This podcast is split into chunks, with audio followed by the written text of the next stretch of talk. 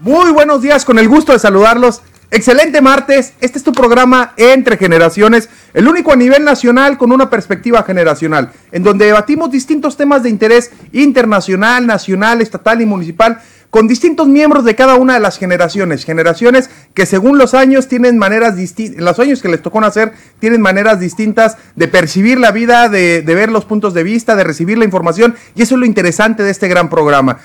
Mi nombre es Christopher James Barús, muy buenos días. Y quiero dar la más cordial bienvenida a tres panelistas que nos han acompañado en Entre Generaciones en distintas ocasiones, pero ahora donde esperemos y pueda ser más habitual la presencia física de cada uno de ellos y no a distancia como lo hemos hecho por las videollamadas, pero parece que la ciudadanía no entendemos y nos van a regresar al semáforo naranja como lo fue ahora en la frontera Juárez y varios municipios, incluso varios estados, pero esperemos y pueda seguir siendo de manera presencial lo más posible. Cuidémonos, lavémonos las manos, conservemos la sana distancia, utilicemos gel antibacterial y sobre todo utilicemos el cubrebocas por empatía con toda la ciudadanía. Dar la más cordial bienvenida a quien nos acompaña representando a la generación millennial. Él es panelista de Entre Generaciones, Agustín Mora, contador público. ¿Cómo estás, Agustín? Buenos días, Christopher. Muy bien, gracias. Muy contento de estar aquí contigo. También dar la más cordial bienvenida a quien representa a la generación X. Ella es docente y panelista de Entre Generaciones, Perla Campos. Perla, ¿cómo estás? Hola, muy buenos días. Gracias. También a quien representa a la generación Baby Boomer, a quien, a quien es panelista de Entre Generaciones y activista y simpatizante y militante del partido político Morena, Elena Rojo. Elena, ¿cómo estás? Buenos días. Pues en esta mañana, muy bien, aquí estamos. Qué bueno. Qué más, que- ¿verdad? A veces hasta bien. No, Qué no, bueno. todos los días bien. Qué gusto de saludarlos. Y el día de hoy estaremos hablando en el primer bloque Trump, coronavirus y elecciones de Estados Unidos. Ya estamos a pocas semanas de la elección del presidente del país más, entre comillas, democrático del mundo, el país más poderoso del mundo, Estados Unidos. Escuchamos el contexto. El presidente Donald Trump se sumó a la creciente lista de contagios de coronavirus en Estados Unidos. Gracias al tratamiento de primer nivel y a la prontitud con la que fue tratado, ya pudo hacer su primera aparición en público. Parece que soy inmune al coronavirus, declaró el mandatario tras asegurar que se siente genial. Mientras que el debate del 15 de octubre entre él y Biden fue suspendido, el aún presidente ya está a punto de reanudar sus mítines políticos de cara a la elección presidencial en noviembre. ¿Cambiará la forma de manejar la contingencia del COVID en Estados Unidos? Hablemos entre generaciones. Elección de Estados Unidos, Trump dice que ya no se puede volver a informar. Agustín. Bueno, este, vamos a empezar ahora sí que por el principio, cuando toda esta pandemia ocurrió o empezó a generarse, Donald Trump fue de los primeros que, que evitó hablar del tema, fue el primero que evitó eh, proteger a la población, tomar medidas de precaución y eso llevó a que Estados Unidos ahorita sea el país con más defunciones en el mundo.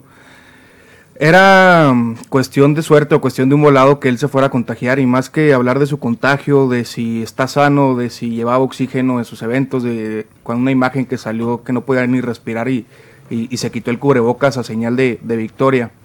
Eh, hablar más bien de, de lo que se viene en las elecciones porque esto fue un golpe que muchos pensaron que sería un golpe a favor de Donald Trump porque por fin estaría causando empatía con los americanos y vemos en las encuestas que, que es todo lo contrario. Ahora el, el puntero es Joe Biden. Entonces, fue la mala estrategia y la mala comunicación en este caso del contagio que, que está dando esta voltereta y ahora pone a Biden en, en el primer lugar en las encuestas. Perla, eh, Donald Trump había dicho que el coronavirus primero que no existía y que se podía curar tomando, creo que cloro, este, y otra no serie de cosas. Y por no decir marcas, ¿verdad? Que podía tomar cloro y que con eso se podía este, curar. Y le dio, pero mágicamente a tres días después ya se recuperó, Perla. Mira, yo creo que aquí hay mucha eh, incertidumbre de la gente de saber si realmente ocurrió o se usó con fines electorales para eh, o buscar una empatía. No podemos dejar de lado que en Estados Unidos hay más de 7.7 millones de contagios de COVID y además van 214 mil defunciones. Estamos hablando de un país que se volvió el epicentro de esta pandemia y que el, presidente Trump eh, en repetidas ocasiones lo veíamos sin cubrebocas, sin medidas. Y lo más delicado que me parece a mí es que retoma sus actividades y las retoma con un mitin de alrededor de 500 personas en la Casa Blanca Y aunque te pidan un cuestionario, aunque te pidan que utilices un cubrebocas, es demasiada la concentración de gente y no está tomando las medidas. La gente está asustada, las economías familiares en Estados Unidos están muy perjudicadas también y la gente sigue con mucho miedo porque no hay suficientes camas en el mundo para este rebrote que viene. Pero para México pareciera que todavía hay un debate entre si le conviene o no le conviene que Trump, gane o no gane, Elena, porque incluso varios empresarios salieron a declarar este, públicamente que pues, les convenía a México, le convenía que Trump ganara las elecciones y que esto de empatía que se intentó hacer por parte del coronavirus, porque mágicamente a tres días después se cura, eh, pues fue, fue parte de una estrategia. Sí. Suena raro, ¿verdad? Suena raro y lo más seguro es que, así como ha venido siendo su comportamiento, pues haya sido una estrategia mediática electoral. Así ha sido él, estridente, estrambótico, y pues a estas alturas no va a cambiar. Eh, suponemos eh, que todavía la moneda está en el aire, aun cuando eh, el otro vaya arriba. Sin embargo, este patalea y la sociedad estadounidense es muy, muy rara. Sin embargo, respecto de lo que preguntas, yo confío en que mm, tenemos un excelente secretario de Relaciones Exteriores y mm, creo que con cualquiera de los dos vamos a saber eh, defender nuestra soberanía y este no yo lo creo eso que con cualquiera de los dos vamos a defender nuestra soberanía y todo lo que se haga va a ser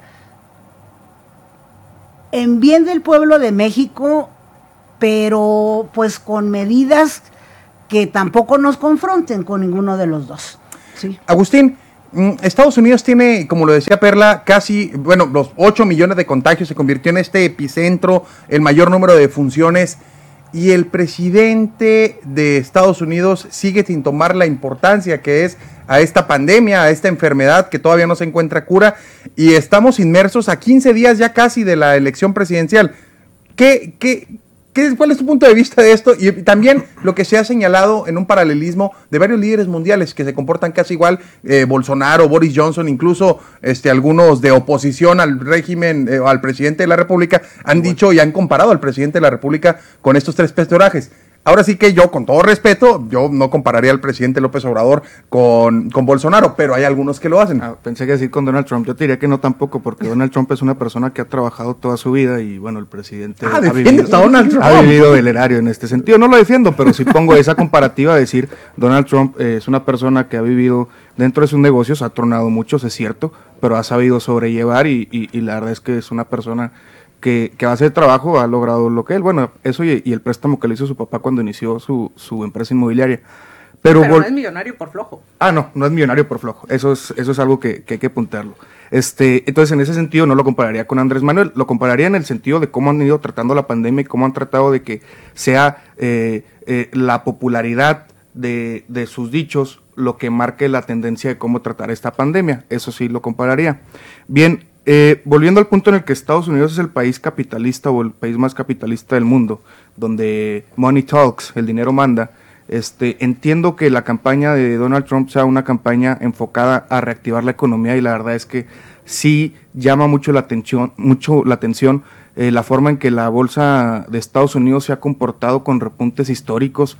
El Nasdaq eh, y el Dow Jones han estado en sus mayores topes en la historia a pesar de la pandemia y eso habla de un manejo de la economía muy bien. Perla, Eh, bueno, yo creo que retomando un poquito el tema, ¿no? Que dicen que, que vamos a estar muy bien representados este, con cualquiera. Se me olvidó decir ese ahorita. ya te lo acabaste. En verdad, en verdad, este, creo que hemos visto un- una guardia muy baja por parte de México.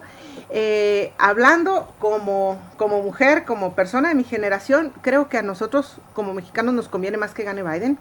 Eh, definitivamente hemos visto que hay cerca de 23 millones de latinos, bueno, de, sí, de hispanos, este, sujetos a votar. Las elecciones en Estados Unidos históricamente no alcanzan el 60%. eh, y hay 30 millones de afroamericanos. Estamos hablando realmente que es un sector muy, muy grande al que se ha visto afectado por Donald Trump. Y como mexicana, yo sí preferiría que ganara Biden, que toma más en cuenta a los latinos, a la integración, que finalmente Estados Unidos es un país formado por inmigrantes. No podemos dejar eso de lado. Estados Unidos, sus nativos están relegados hoy en día y, se ha formado por inmigrantes. Estamos hablando de una gran parte del padrón, eh, cerca del 40% del padrón no son este, nacidos, eh, bueno, no tienen su origen ni en Europa ni en Estados Unidos, ¿verdad? Sí. Elena. aquí vale la pena comentar una cuestión. ¿eh? Eh, tradicionalmente pensamos que los demócratas son muy buena onda, más buena onda, la gente más liberal va con los uh, demócratas. Sin embargo, la forma en la que se han comportado últimamente, la verdad es que el muro ya estaba. Eh, fueron los demócratas los que más uh, deportaciones han hecho.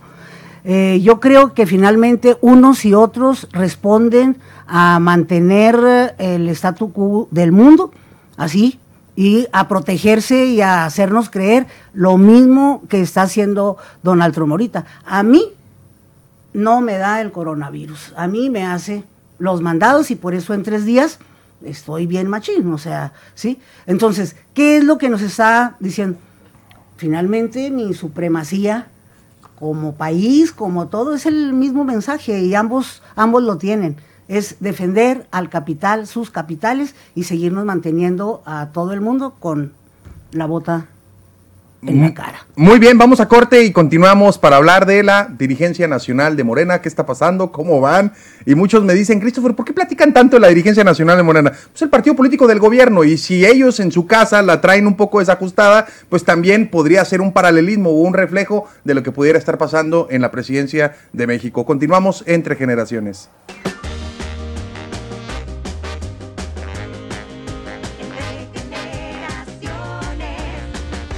Vamos entre generaciones, dirigencia nacional del partido político del gobierno, Morena. Eh, vamos a escuchar el contexto, Omar Juárez. El partido político de la 4T aún no logra concretar la renovación de su dirigencia nacional. Tras un ejercicio estadístico, donde se encuestó a más de 4.500 militantes de Morena de todo el país, se declaró un empate técnico entre Porfirio Muñoz Ledo y Mario Delgado. Mientras Muñoz pide al INE reconocer su triunfo y pretendía tomar protesta como dirigente, Mario Delgado pide al partido garantizar la legalidad y al INE agilizar el desempate. ¿Podría este proceso empezar a crear bloques al interior de Morena? Hablemos entre generaciones. Perla, eh, el tema de la dirigencia nacional de Morena, ¿por qué es un tema importante? Porque es el partido político del gobierno y es el que gobierna el país. Pero a dos años y a la vuelta de la esquina, ya con el proceso electoral federal iniciado 2021, siguen sin dirigencia nacional y pareciera que esto podría ir para largo en los estados porque en muchos de los estados tampoco tienen dirigencias, Perla. Bueno, lo que vemos aquí es que Morena, más que un partido, sigue siendo un movimiento, sigue siendo un, eh, un partido con registro, sin estructura, sin disciplina, sin lealtades, en donde creo que es el, trofeo nuevo, ¿verdad? Por ser el, partido en, la presidencia, el partido con la mayoría en las cámaras. Y estamos viendo que la gente se está peleando por llegar ahí. Vemos a un Mario Delgado que también tiene antecedentes de, otra, de otros partidos, que vemos a Porfirio Muñoz Ledo, y vemos un proceso que no fueron votos y ahorita están peleando quién ganó más votos. No, no hubo votos, fue una encuesta en la que de 18 preguntas te decían, eh, ¿conoces, sabes que se va a, elegir una dirigencia en Morena? Y después te preguntaban a cuál conoces más, ¿no? Entonces, no hay votos y yo creo que ahorita el problema es que todos están peleando por una silla y no saben ni siquiera al problema que se van a enfrentar con un partido que está desorganizado a nivel nacional. Agustín, el presidente de la República ha dicho que es mucho movimiento para tan poco partido. Incluso ha dicho que, em, que los aspirantes le dicen, ya pónganse de acuerdo, lo dijo ayer en la mañanera. Bueno, es la, dinámica y es el manejo que Andrés Manuel le da a todas las cosas. Históricamente lo podemos, lo podemos ver desde todos sus movimientos y todas sus luchas, cómo es que ha brincado del movimiento ya al poder. Este, y luego ya al movimiento que él creó, pues dice, bueno, pues yo ya no estoy, ya no funciona es, es, la misma dinámica donde él tiene que estar al frente porque si no, no es algo válido, si no, no es algo eh, que esté funcionando correctamente. Y, y, ese reflejo es el reflejo de esas declaraciones. Ahora, eh, bien menciona Perla, es, más movimiento que partido. Bueno, lo que pasa es que eh, la gente aún no comprende que si bien se les favoreció con el péndulo democrático en las elecciones anteriores, el péndulo democrático viene más fuerte y viene más pesado para el otro lado en estas elecciones en 2021. Yo no veo cómo Morena logre primero solucionar sus problemas como partido para después pedir el voto a la ciudadanía y ahora menos pidiendo el voto con los resultados que ha dado el actual gobierno. Lo que sí veo es una guerra de vencidas entre Mario Delgado, que me parece que es el del fin de presidencia, aunque diga que él no mete las manos, contra un Porfirio Muñoz Ledo, que, que si bien es el más conocido, también representa muchas cosas del pasado que yo no creo que le haga bien a nadie que una persona como ese está al frente. Y si lo quieres voltear, tuviste invitado a, a Gibran aquí en tu programa, este, bueno, a lo mejor Gibran pues sí le echaba muchas ganas, pero pecó de inocente, ¿no? Pensó que iba a poder contra estos dos tiburones de la política, uno con los compromisos que debe de tener de muchas personas y el otro, pues le acababa de autorizar al presidente un, un desaparecimiento, desaparecimiento de fideicomisos de 80 mil millones de pesos. Entonces, pues contra eso, ¿cómo iba a echar patada Gibran? Bueno, un saludo para mi amigo Gibran. A mí me hubiera gustado que. A mí me gusta el tema. Es que te le fuiste recio y, ahora sí, como es mi compa, pues tengo que entrarle ahí. Este, a mí me gusta cuando veo a gente de mi generación, de la generación millennial, buscando entrar a espacios de poder. Es decir, yo siempre lo he dicho y de manera rápida, que la política juvenil no se debe limitar simplemente a quien hace la mejor porra o a quien este, toca mejor el tambor, sino eh, ahora sí que con todo respeto de manera peyorativa, quitarse el short y ponerse el pantalón. Y eso es precisamente lo que da mensajes como lo, en la dirigencia nacional de Morena, lo hizo Gibran en busca de la dirigencia, lo hizo Citlali que quedó en la Secretaría General en primer lugar, que también traen ahí un desastre de no saber quién va a quedar, cómo va a quedar. Pero Elena, a ver, te dejé el último este, porque es el partido político que tú ayudaste a fundar, que tú simpatizas, que tú militas. Em, desde el punto de vista, ¿qué está pasando en la dirigencia nacional de Morena? ¿Qué está pasando? Eh, que Morena ha planteado la transformación de este país. Así de simple. La transformación. Y apenas ha iniciado. Y como hemos visto, se están pisando muchos callos. Muchísimos. ¿Sí? ¿Conviene? Al pueblo sí. Pero a esos que ahorita se han visto perjudicados en eh, sus bolsillos, pues claro que no les conviene. Entonces, en ese sentido, ¿qué es lo que hay detrás? Pues, eh, pues que Morena no se convierta en un partido político organizado que pueda dar continuidad a este, a, este gran proyecto de Elena, pero, pero atrás, atrás de... Eh, son ellos mismos. No. Es Mario Delgado y, Porfirio Muñoz Ledo los que traen este rollo. No, son, no es cuestión de personajes, es cuestión de proyectos de partido, de visiones de partido. Y en ese sentido, decía Perla, es que esto es un movimiento. Por supuesto, porque los que venimos de la izquierda, en mi caso desde la secundaria, por la influencia de mis maestros, pues somos bien poquitos los que planteamos una transformación y que otro mundo es posible, somos bien poquitos. ¿Cuándo íbamos a llegar? Pues nunca. Me iba a morir yo y nunca. ¿Qué fue necesario como estrategia? Abrirlo, hacer un movimiento para poder acceder al poder.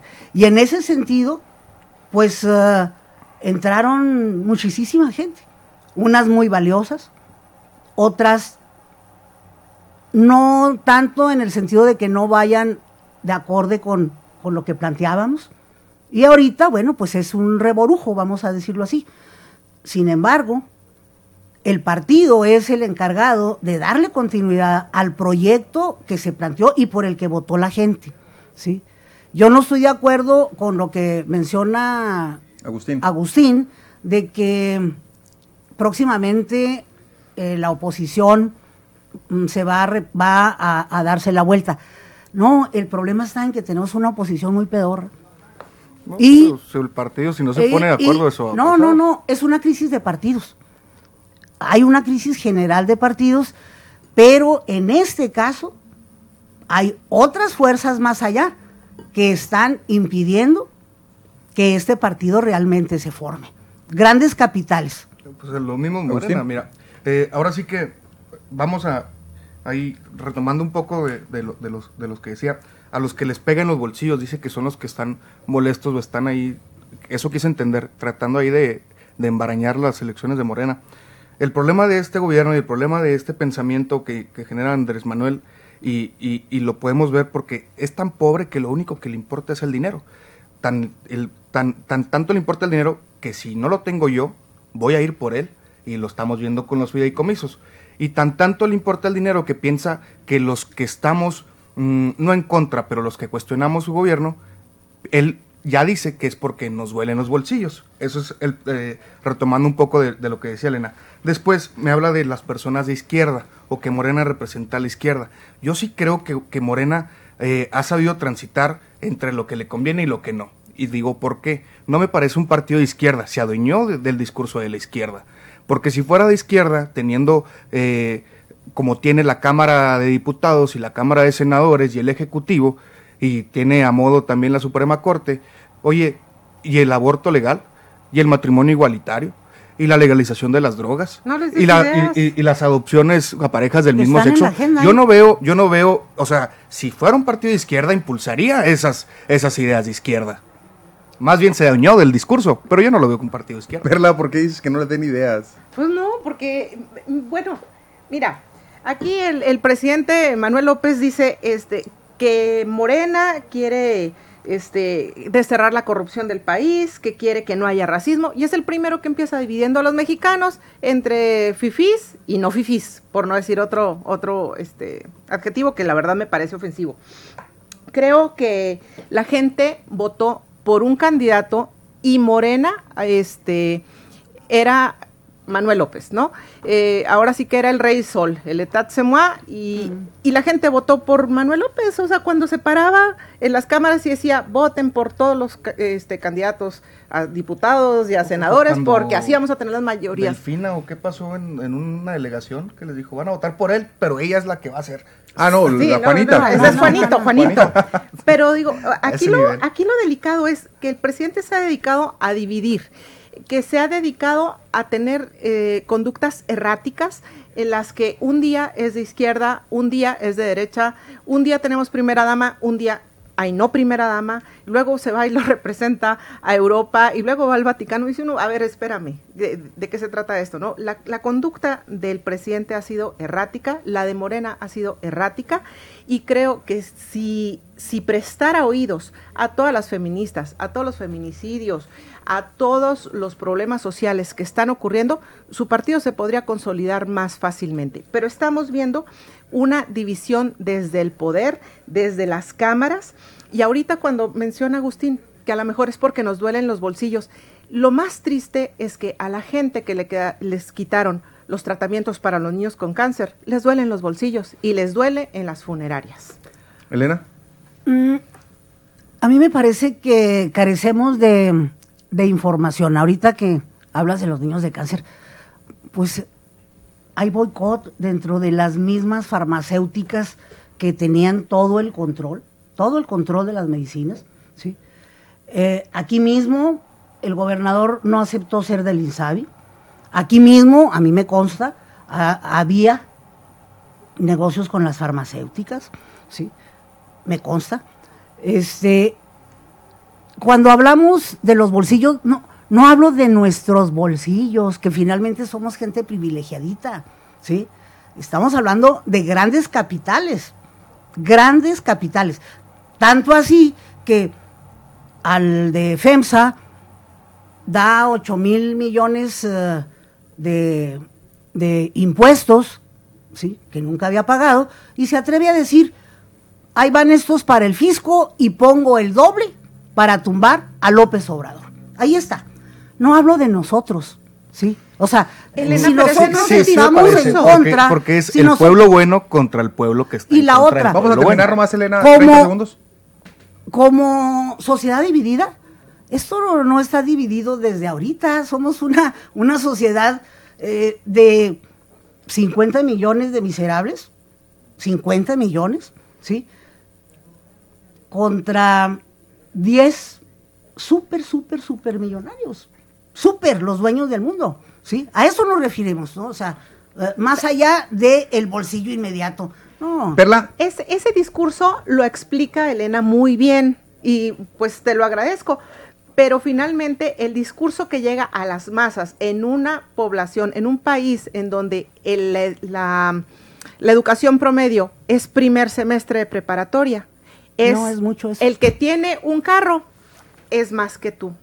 Este, realmente están, eso es lo que está sintiendo la gente desde que está pequeña y yo creo que se tiene que reformar ese discurso para no seguir dividiendo a la población. El 1% es el que tiene el 70% de capital, pero no podemos olvidar que dentro que durante esta pandemia de los 21 millones de pobres ya nos fuimos a 34 millones de pobres en pobreza extrema. Agustín. Sí, fíjate, justo iba a decir eso, porque decía Elena que, a lo mejor nos faltan datos. Bueno, pues ahí, ahí está ese dato que en el gobierno de Andrés Manuel, de 20 millones, nos pasamos a 34 millones de, mexicanos en pobreza extrema.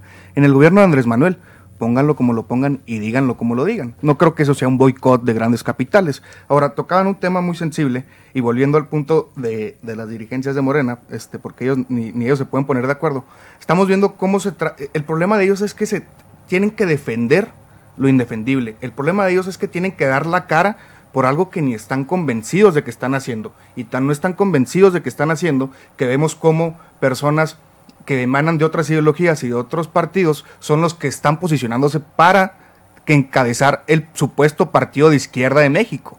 O sea, es, es una incompatibilidad de ideas y desde ahí ya van perdiendo. Y lo que se trata es defender al viejito que vive en Palacio. Elena. Hilario Delgado se egresó, egresó del ITAM. Elena. Miren, déjeme, voy a, Vamos voy a comentar a algo así muy, muy sencillo que yo platicaba hace días en Bocoin. Em, me decían, oh, es que los que trabajan en bienestar todos son priistas. Pues sí, sí, sí, o sea, ¿cuál es el problema? O sea, si Morena tiene como, como partido oficial cuatro años, ¿de dónde carajos quieren que, eh, que, esté fundada la gente, si se, formó por gente de... eh, Somos un partido plural, amplio, ¿sí? De, todas todos los partidos y de todo. Efectivamente, mucha gente de buena voluntad y no tan buena se vino para acá, ¿sí? Entonces, ¿de dónde son? Pues muchos expriistas. ¿Por qué? Porque los del PC, pues ya se murieron y quedan como 10, ¿sí? Los del PRD, a lo mejor quedamos como 100. Y los, entonces, esto es una cuestión bastante amplia, eso que debe de quedar muy clara, ¿sí? Aquí, que nos quede muy claro, son dos visiones de partido lo que está en juego. ¿Por qué tenemos al trife metido aquí dentro de nosotros, haciendo cosas que ningún partido hace y que además, además declara la intromisión, no considerando absolutamente para nada los eh, estatutos que rigen a Morena. Diez segundos para cada uno. Eh, ¿Qué le depara la dirigencia nacional, Agustín? Bueno, yo pienso que, que no van a lograr capitalizar, no van a lograr constituirse como un partido, seguirá siendo un movimiento y se dedicarán a defender las locuras del emperador. Perla. Seguimos viendo eh, un hambre de poder por todos los eh, por todos los aspirantes y no me refiero solamente a los dos que estamos este, hablando. Elena. Yo creo que el jueves que se reúnan a las 5 de la tarde eh, se logrará un, un acuerdo, confío en ello y mm, que independientemente de todo, ah, sabrán poner eh, al partido por encima de sus inquietudes personales. Muy bien, dirigencia nacional de Morena, esperemos si se resuelva pronto, porque es el partido político del gobierno que gobierna este país. Entre generaciones, vamos a corte.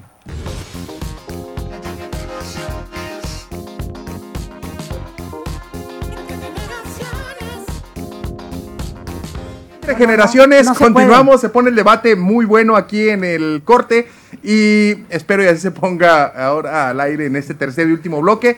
Extensión de fideicomisos. Escuchamos el contexto.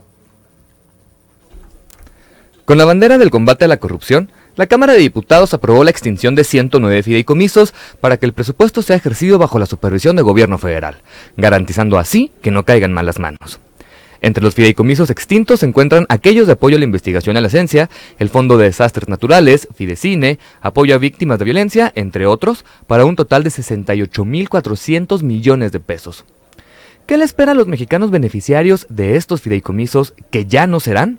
Hablemos entre generaciones. Elena, extensión de fideicomisos. Bueno, para empezar, yo creo que debemos celebrar que se acabó la robadera en ese sentido. Por donde se le escarbe, por donde se le escarbe, hay tierra debajo del piso. Eh, la ciencia, perdónenme, eh, darle dinero a Sabritas, a la Coca-Cola, a la Volkswagen, a esos grandes empresas uh, uh, multinacionales. Eso es fomentar la ciencia.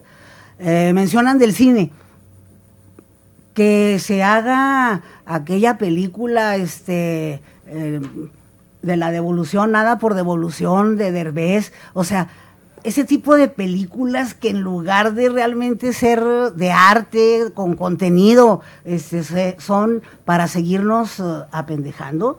Eh, hablar del fondo de desastres, perdónenme, hace, ¿cuándo fue el penúltimo temblor?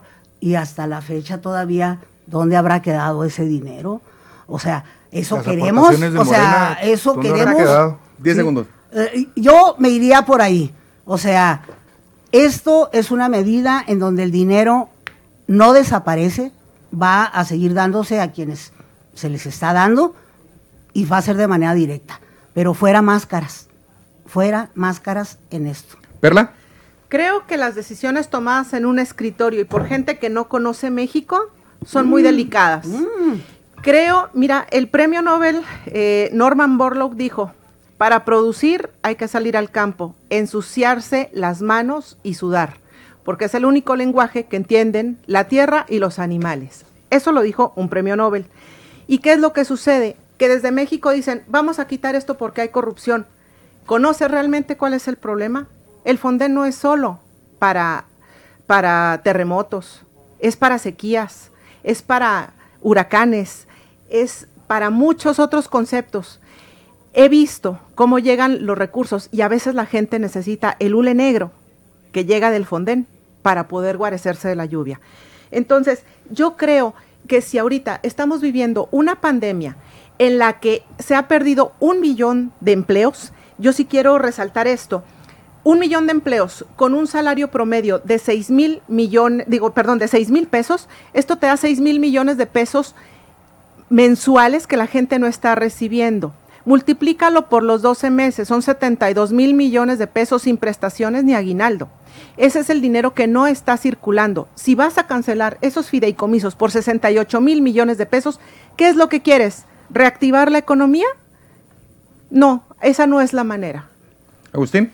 Bien, eh, menciona Elena que hay corrupción en los fideicomisos y menciona varios ejemplos que a mi punto de vista me parecen muy escuetos, que si la película de Derbez, que si el proyecto de Sabritas.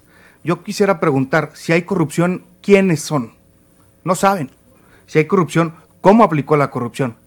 No les importa. Si hay corrupción, ¿qué van a hacer con los que hicieron corrupción? Nada. Entonces, ¿qué quieren? El dinero, véngase para acá. Volvemos al punto que les mencionaba en el bloque anterior. Son tan pobres que lo único que les importa es el dinero.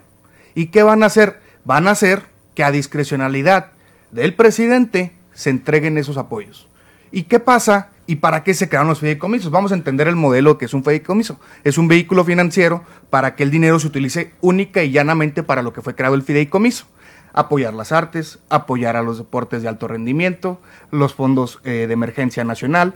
Entonces, ¿qué va a pasar aquí? Un proyecto científico que no se tiene resultados en un año, en un ciclo de presupuesto, que se tiene a cinco años, que se tiene a diez años, pues ya no va a tener asegurada su inversión para la investigación. Nuestro país lleno de científicos con tanto apoyo que se le ha dado. Eh, los pero sí, años. sí, sí, sí, Oh, no sé si comprendemos. A lo mejor hay que, hay que entenderlo de verdad. No tanto nada más estar La vacuna del COVID aplaudiendo. sale en un año. Mm, Pues tan así que no ha salido. Agustín, Elena. Ojo, se habla de, de desempleo, de esto. Vivimos en un mundo mundial, como se dice coloquialmente, esta crisis no es de, no es de nosotros. Pero Andrés Manuel Eh, dijo que tenía sea, la receta del Kentucky. ¿Qué pasó? Bueno, yo tengo mi receta de, de mi aceite de rateros, investiguenlo. yo también tengo mi detente, ¿sí? Este, es en serio, ¿eh? Em, hablan como si este problema fuera exclusivo de México cuando esto es algo mundial.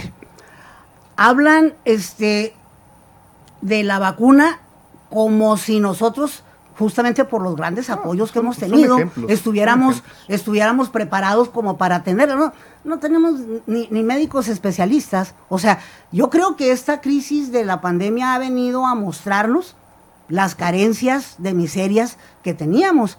Y no Y es el bicho, no es el bicho, no es el bicho. Son las condiciones materiales en las que vivimos, las condiciones de alimentación, las condiciones de vivienda, las condiciones, todo eso se nos está reflejando y es lo que está determinando. Si a mí me da, si a mí me da el, el bicho, que no me va a dar, pero si a mí me diera, por supuesto que tendría riesgos con mi, con mi forma de vida. Bueno, yo ¿Sí? pienso. que- O sea, con mi forma de vida, no por el bicho en sí mismo. Sí, p- o pero- sea, ahí sí debe- debe- debemos de quedar claro. En este, en e- con 50 millones de miserables, pues estamos en condiciones muy Y, y fueron y a- ahora más con el 34, gobierno de Andrés Manuel. 34. Pero pienso que no es el tema del bicho del COVID.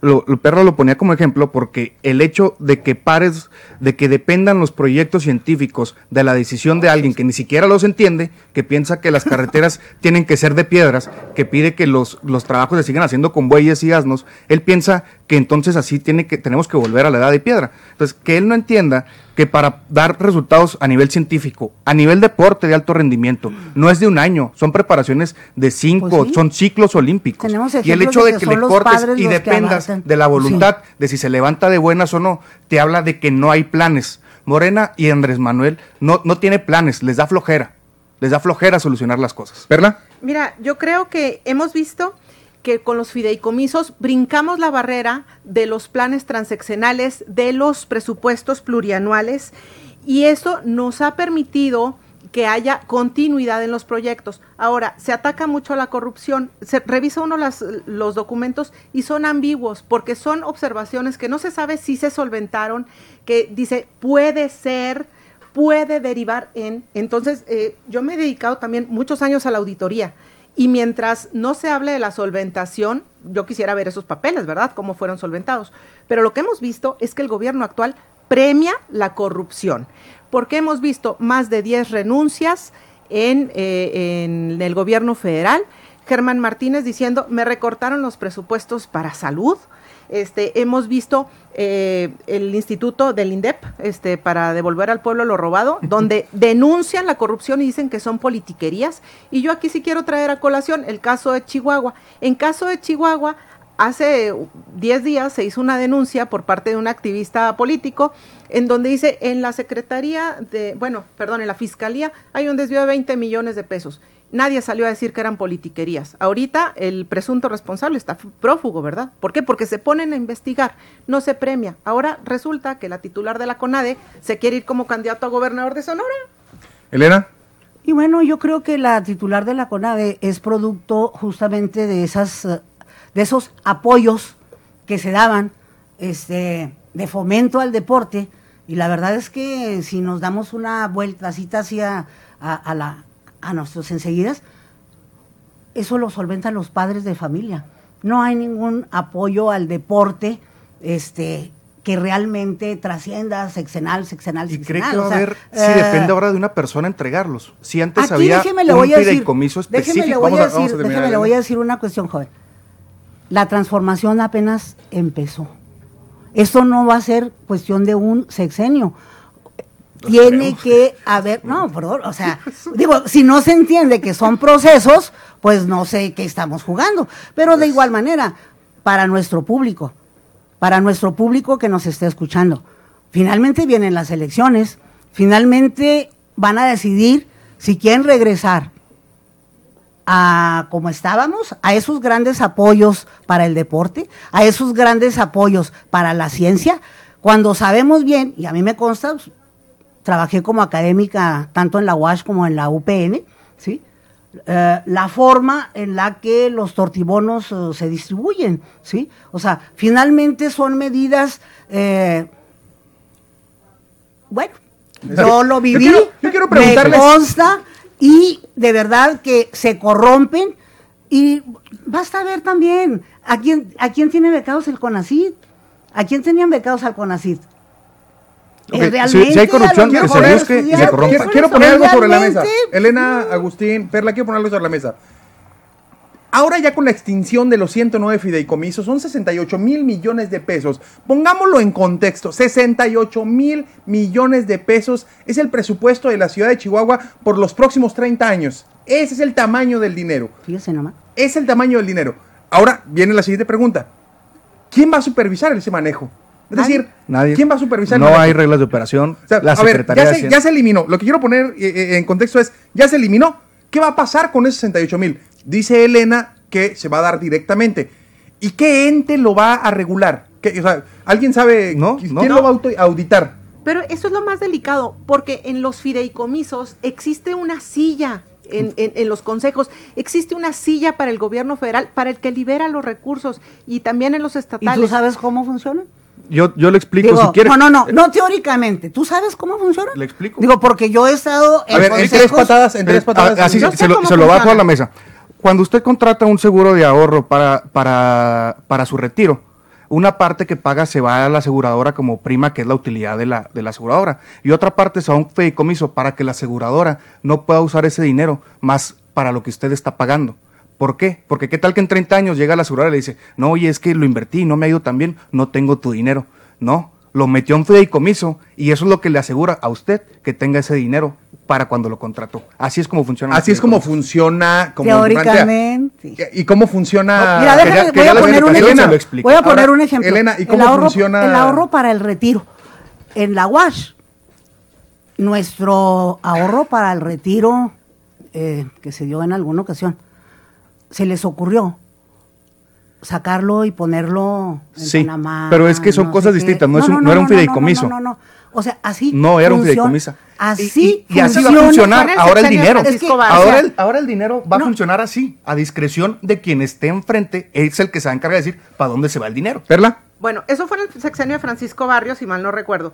Pero lo que, lo que yo sí quisiera aclarar es que hay consejos y hay una silla para el ente, para el ejecutivo. ¿Sí? Y en esa silla, cuando se toman los acuerdos, se aprueban estados financieros, se aprueban auditorías, hay supervisión. Y otra silla la tiene la Auditoría Superior del Estado, de la Federación, según corresponda.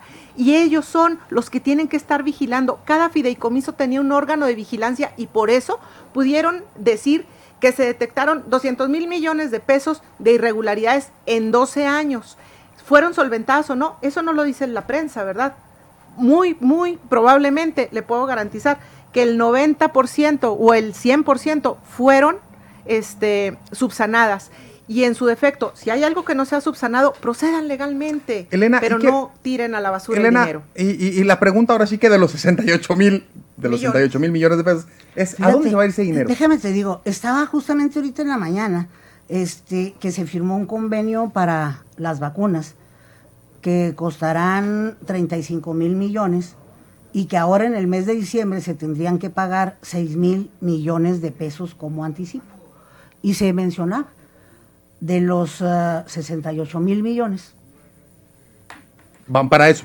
Entonces, de la parte de la ojo de la parte de salud Ok. pues sí o sea de la parte de salud van a ir Entonces, lo- destinados a esto ese dinero, Es que- es que ese mira, dinero es para la vacuna. O sea, sí se está 120,000. empleando bien, es lo que, lo que tú nos mencionas. o sea, ahorita en la mañana lo Pero, mencionaron pero es porque lo esta- mencionaron y porque se lo imagina. Pero no hay ninguna regulación que los obligue a. exacto. bueno pues, ustedes están suponiendo No, de lo algo es. no no no todavía no es No, eso es no no todavía no es y Bueno, tampoco Bueno, todavía podemos no pasa. suponer porque todavía Ya, no pasa ver, pues se acaban Tanto está suponiendo Claro. Elena No, no, como no, también no. ustedes A están suponiendo. Claro. No vamos a O chuparnos el Los dedo. dos están en un terreno de la No, especulación. no vamos a chuparnos el dedo. Ah, no. Yo no me lo chupo. Ojo, no te lo chupas. Déjame te voy a decir, no te lo chupas. ¿Sabes por qué? Porque vienes imbuido en esa cultura, ¿sí?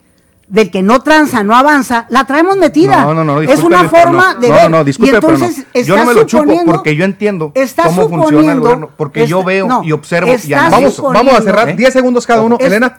Está suponiendo que así como ha venido siendo todo esto, así va a ser. Y a la otra pruebas. cuestión, la otra cuestión, si alguien tiene los zapatos sucios de caminar los caminos de este país, ha sido Andrés Manuel Y las López manos Obrador. sucias también las tendrá. Sí. Y sobre Todavía todo, no, sobre todo 10 su segundos. hermano, ¿eh? sobre todo su no. hermano. Agustín. Ahí- ahí le pregunto. Yo Agustín. preguntaría, este, porque dice Elena que todo se va a hacer muy bonito y todo de buena manera. ¿Qué habrá pasado con las pipas que compró el gobierno federal eh, cuando hubo, cuando se le ocurrió cerrar las válvulas de gasolina? Perla. Y yo voy a, re- a repetir lo que he dicho en varias ocasiones. No hay perfiles. Estamos viendo algo tan descabellado como que en la Cámara de Diputados hay un diputado que está pidiendo que se elimine el fondo para gastos catastróficos a la par de los fideicomisos. Esa es la falta de perfiles y la falta de conocimiento de México que tenemos por muchos legisladores. Vamos a corte y continuamos para la ronda rápida entre generaciones. Nada más quisiera. Ronda rápida. la próxima. Muy bien, ronda rápida. Yo les digo una palabra y ustedes me dicen lo primero que se les venga a la mente. ¿Están listas? ¿Listo? Listos. Perla, Donald Trump. Inmune al COVID. Agustín, Andrés Manuel López Obrador. Inmune al COVID, ¿será? Elena, Fideicomisos. Ah, ya no robadera. Perla, Morena. Desarticulado. Agustín, Democracia. En riesgo. Elena, Asistencialismo. Siempre ha existido en los últimos 35 años. Perla, Joe Biden. Ganador. Agustín, INE. Juez. Elena, Porfirio Muñoz Ledo. Ah, sabiduría. Perla, Fondo de Desastres Naturales. Indispensable. Agustín, Cámara de Diputados. Circo. Elena, Mario Delgado. Ah, neoliberal. Perla, Elecciones Estados Unidos.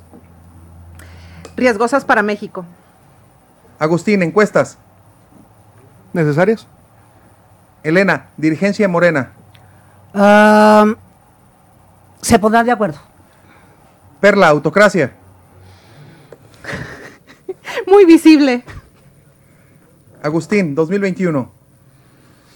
Oportunidad. Elena, Morena. Seguirá triunfando. Muy bien, estamos ya a punto de finalizar entre generaciones después de esta ronda rápida y nos queda 30 segundos para cada uno para últimas eh, para últimos comentarios e irnos después de este gran programa. Agustín, Eh, muy preocupante los fideicomisos, hay que entenderlo, es un plan a proyectos a futuro para que no dependan de una sola persona de si se levantó de buenas o no y para demostrar que México es más más que el criterio de una sola persona. Ojo, el pueblo no es una sola persona y una sola persona no es capaz de representar al pueblo. Es imposible. Perla. Eh, indispensable que se revise la extinción de los fideicomisos.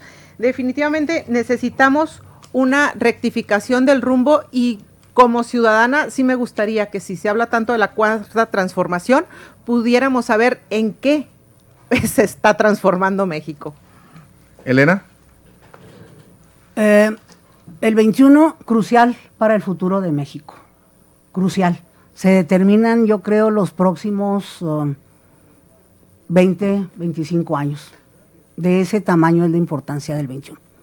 Muchísimas gracias, Elena Rojo, parte de la generación Baby Boomer, Agustín Mora, parte de la generación Millennial y Perla Campos, parte de la generación X. Este es tu programa Entre Generaciones. Gracias por acompañarnos. Mi nombre es Christopher James Barús y no se les olvide que a esta vida venimos a hacer amigos, a hacer historia, pero sobre todo a ser felices. Hasta mañana.